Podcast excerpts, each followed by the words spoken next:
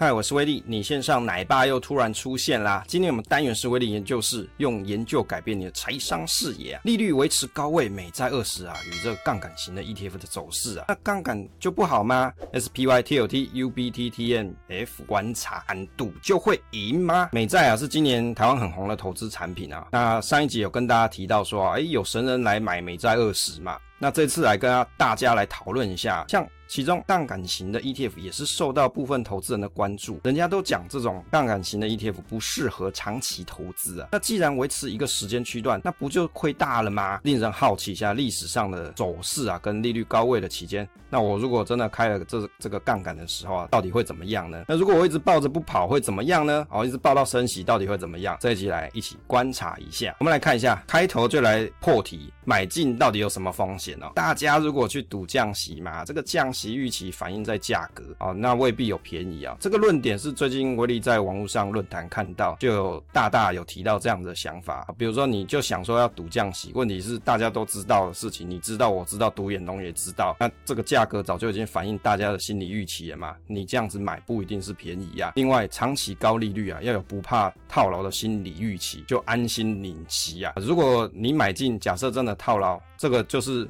剧本之一，不要大惊小怪，就想说我要把它卖掉。我知道。有些朋友，你现在可能就有这个想法啊，比如说你可能已经买了一些美债啊，在手上，那你不是买杠杆的，可是你买原型嘛？问题是你发现说前面已经跌了一段了，我到底现在是该跑，脚麻了不跑了，还是我就继续领息呢？还是我要把它干脆出出掉，我来去买股票，可能股票更好嘛？诶，你会不会有这样子的想法？有时候投资这件事情是跟你自己在作战，你反而不是跟你的亲朋好友，也不是在跟这些网络的这些投资理财达人在那边嘴炮，或者在那边留言酸他骂他。好，有时候投资。这件事你要能赚钱，完全是跟你自己的心理作战。你一开始想好了剧本。未必走势跟你一样想法哦。那你到了没有在你意料之中的剧情走势的时候，你到底应该怎么去应对？怎么样子去面对？这就是你自己跟自己对话的课题啊。市场如果走跌啊，恐慌情绪啊，这个股债双跌是有可期哦，或者是有可能的啦。那如果你要买这个这种长债的话，你必须要撑住长债波动心理素质。当然，如果你买的是杠杆型的，那你心理的素质就要更加强大。比较好的投资的心理预期哦，你必须要具备啦。哦，就是。我就要想说，哎，这个东西我现在投资就是长期布局，降息有机会赚，那领息为主嘛。那短期短短期这种价格不要太在意，就删 APP 了。我们来看一下，刚刚有提到说股债双跌啊。这种情况在二零二零年的三月九号就是这个样子。在二零二零年的三月九号，上面是债券，下面是股票。当然我们看到股票跌的是很深嘛，可是债券刚一开始的时候，它其实也是跌的哦。所以有很多朋友会讲说，诶，到底为什么我买了股票跟债券啊，我都来做了这个配置啊？为什么两个会有同跌？这个是历史上本来就会发生的情况。所以各位在做配置的时候，不要把它当做一个意外，因为它是本来就会发生的事。这张图我们在上集的节目有跟大大家介绍过啊。原则上就是看一下原型的状况，然后接着我们来看一下。开了杠杆型的 UBT 就是美债二十的两倍啊，红色的是 TLT，绿色是 UBT 美债二十两倍啊，那蓝色是基准利率啊，大概是这样子的关系啊。在二零一八年的时候，利率是在二点四一左右，大概维持了九个月，UBT 的涨幅大于 TLT 两倍以上哦。我们来看一下状况，二零一八年的时间点哦，大概是在这个时间区段，利率二点四一的时候，二零一八年的十二月十七号到二零一九年的八月十九号，UBT 的涨幅啊，来到了五十二点七一 percent 啊，TLT 是十九点八三。当利率维持在高位的期间点，其实原型跟开了杠杆两倍来看呢、啊，其实报酬好像也没有我们想的这么难看了、啊，反而还不错呢。但是呢，如果当利率变成从零点零八变到五点三三啊，就是最近的这个时间区间啦。我们来观察二零二零年的四月十三号到二零二三年的十月二十三号，UBT 的跌幅是七十八 percent，TLT 是跌了五十一 percent。所以也就是，如果你在持有这种美债或者是原型或是杠杆的时候，当利率的变化出现的时候，你就要记得，你可能会承受一个比较巨大的亏损。当然啦、所以如果依照这样子的投资逻辑来看，假设你本来就是在做配置的人，那你就要预期到说，诶、可能会有这样子的表现状况。但是如果你是做波段的朋友啊，你在利率低档的时候啊，要即将进入升息的状况，那你就要特别小心啊，这个价格走势就会特别严重。威力个人的经验是我记得我在二零二零年那个时间点，我买了美债二十，我本来就想说我来做个什么股债配置的，结果没想到那个时间点一买，哎、欸，就刚好是这个下跌的区间走势。我印象中好像亏了二十几 percent 吧，二十还是三十 percent。那时候我就含泪出场，所以后来我就觉得我看不太准到底这个债券的表现状况。那我觉得我应该要多做一些功课哦，再来回来挑战它。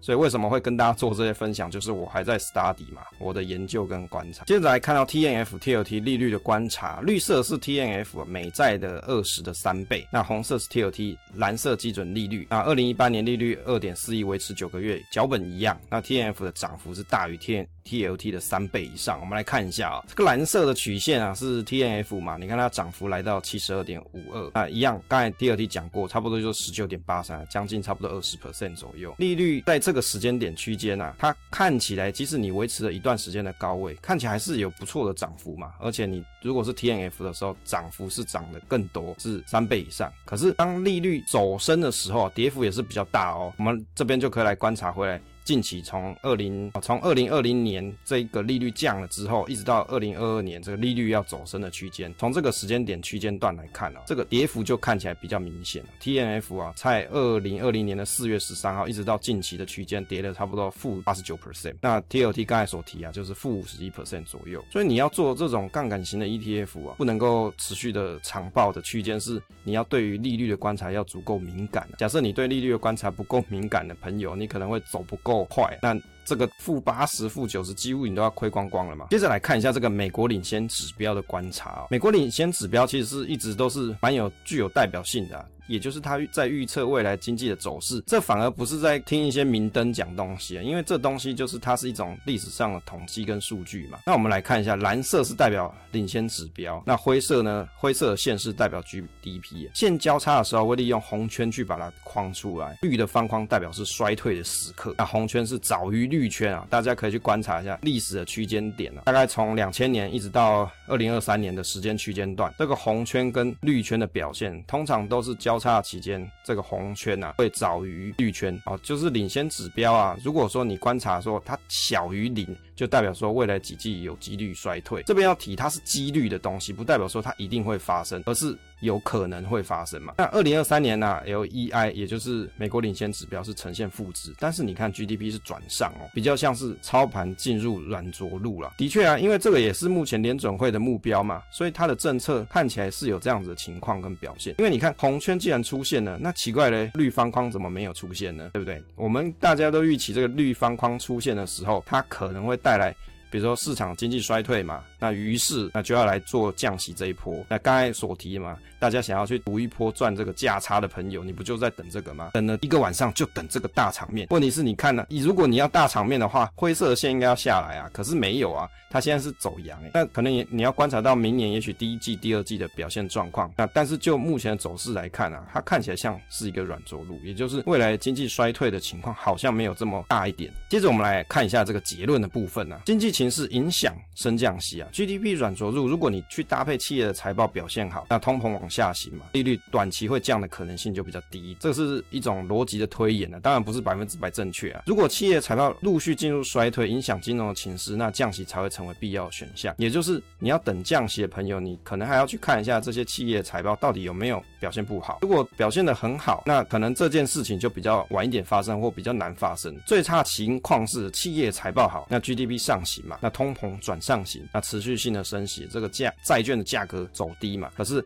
利率的提升对于美国政府的债务压力更大。那这样子又影响到债券的性评，那搭配美国政府大量发债，影响债券的价格走势，所以这个东西就是 worst case。假设你在做这个投资，不管你是买圆形也好，或是你要买杠杆型的这种美债呢也好，那你可能就要先有这样子的一个意识。我们在投资的时候啊，你应该先想一下这个 worst case。想了 worst case，并不代表说啊，我知道有这样子的情况，所以我不要去做这个投资，不是，而是我知道可能有这个事情发生，但是我也很想投资，于是我要去拿捏投资的比重，到底应该是多少才合合适哦。有很多人，你在做投资决策的时候，就叫二分法哦，因为怎么样，所以我不要怎么样。不是，你还有另外一个方式是调配你的资金额度嘛？你很想做这一笔投资，你看到了它未来有机会赚到的钱，但是你又很害怕自己承受巨额的亏损，那于是你应该是不要去投资吗？当然不是啊，而是你要去想好你要多少的比例资金去做投资，而且你预期你愿意等待它的时间有多久。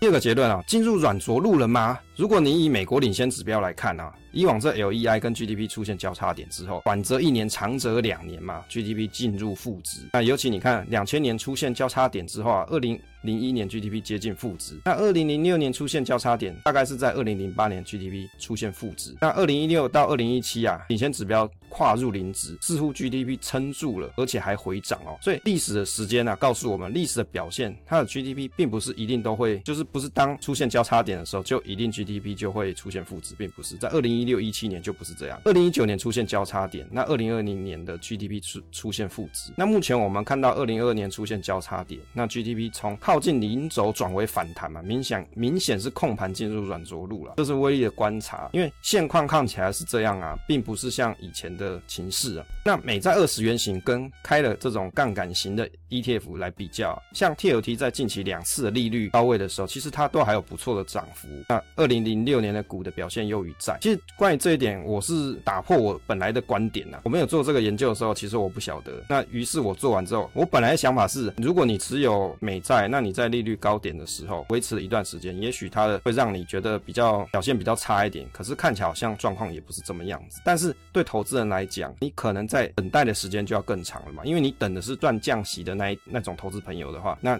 利率维持高点，那你要等到降息的时间点就拉更长嘛。那你这一笔资金到底在这里面，你愿意等待多久？杠杆型的 ETF UBT 跟 TNF 啊，在利率高位，二零一八、二零一九年的期间，涨幅高于 TLT 两倍跟三倍以上。所以啊，其实从这这个观察来看，它也不是不能用啊。问题是有人会讲说，长期持有这种杠杆型的 ETF，它有损耗。但是如果你方向对啊，的确是有远大于损耗的报酬啊。从历史的绩效来观察，貌似有这样子的现象啊。但是就要需要特别去注意，当利率有结束高位的迹象的时候，你可能就要尽速离场，避免暴跌的可能性啊。那对利率非常敏感啊，跑太慢会很抖啊。这是我的观察，因为它跌超都，几乎快跌没有了。难道你还不害怕吗？分享总是单纯的快乐，期待下。下次再见。